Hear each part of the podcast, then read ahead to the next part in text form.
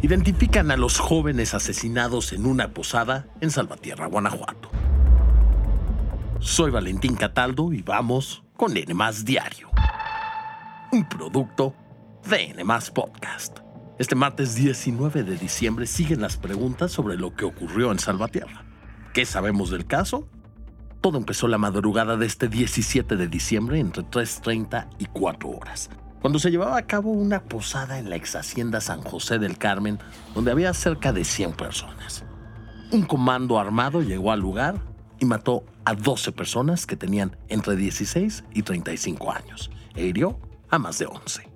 Según testigos y medios locales, los organizadores del evento no le permitieron el paso a uno de los agresores, por lo que este dio la orden de disparar contra las personas que se encontraban en esta ex hacienda que se encuentra a 9 kilómetros de la ciudad y que limita con el municipio de Cortázar. En sus primeras declaraciones, el alcalde de Salvatierra, Germán Cervantes, dijo que las víctimas no eran criminales, esto para evitar que se les estigmatizara y dijo que los asistentes a la fiesta eran amigos y que por la época habían organizado una posada. Varios de ellos los conocías y eran chavos buenos, de familias buenas, entonces, esa es la tristeza, el dolor que, hoy tenemos.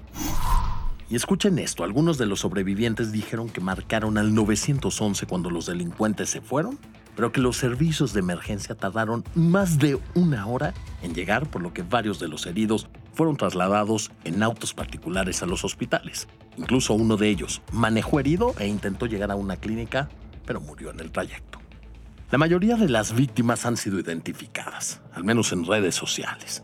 Algunas de ellas son Talía Cornejo, de 25 años, quien fue reina de la Feria de la Candelaria y estudiaba psicología en Querétaro, así como Marcos López, que jugaba en la Liga Municipal de Baloncesto de Salvatierra.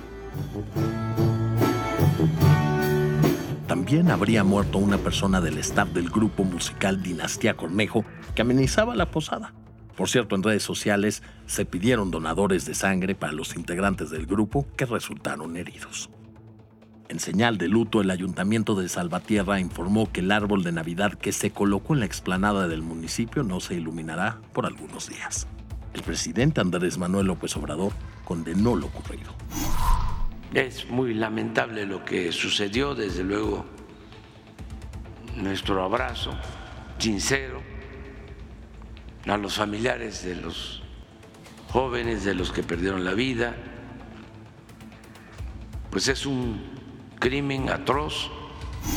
En su vida, los atacantes quemaron algunos vehículos para impedir que las personas salieran de la ex hacienda, que es la más antigua de Guanajuato y cuya construcción inició durante la época colonial. Hasta el cierre de este podcast no hay detenidos la Fiscalía del Estado no ha dado a conocer más información sobre esta masacre. Aquí les estaremos informando lo que se vaya dando a conocer.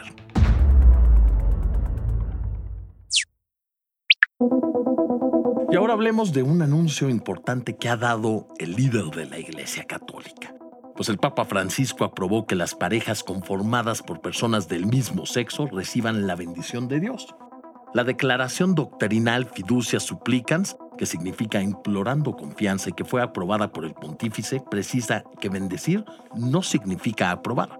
Pero entonces, ¿qué significa esto? Les platico. Si una pareja del mismo sexo realiza esta petición de ser bendecida, podrá obtener esta consagración sin que tenga elementos parecidos a los de un matrimonio, es decir, recibiría una bendición espontánea en lugar de la que comúnmente es usada en rituales o ceremonias.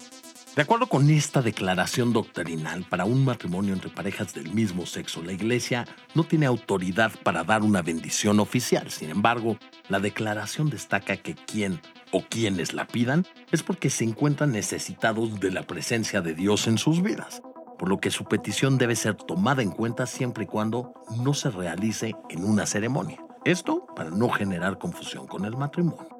El documento oficial del Vaticano afirma que esta bendición espontánea se ofrece a todos sin pedir nada a cambio y para que aquellos que sean bendecidos sepan que Dios sigue queriendo su bien a pesar de sus errores. Bueno, ¿Y en qué otros momentos también se dan las bendiciones espontáneas? Según el Vaticano, en peregrinaciones y hasta en la calle. Pues no se necesita algún rito o ceremonia, ya que en estos casos las personas solo buscan misericordia, encomendarse a Dios, pedir su ayuda y su guía para concretar sus caminos. Y díganme una cosa, ¿qué piensan ustedes de las bendiciones espontáneas a las parejas del mismo sexo? Por favor, contesten nuestra encuesta en la sección de comentarios.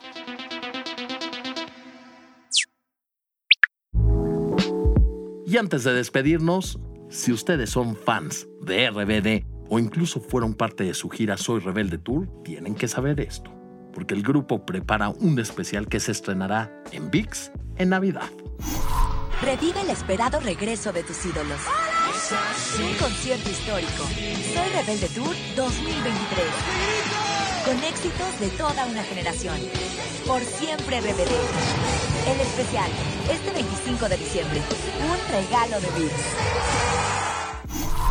Este especial, según Cristian Chávez, integrante de la banda, ayudará a inmortalizar el legado del grupo y mostrará algunas de las presentaciones que tuvieron en la Ciudad de México y no solo eso. También veremos el behind the scenes, además de que se mostrarán, según dicen, tomas nunca antes vistas de lo que han vivido Anaí, Dulce María, Maite Perroni, Christopher von Uckerman y el mismo Cristian. Esto fue todo por hoy. Espero que tengan un gran martes y no olviden seguirnos activar la campanita de notificaciones y visitar todas las redes de N+. Nos escuchamos en el próximo episodio de N Diario, un producto de N Podcast.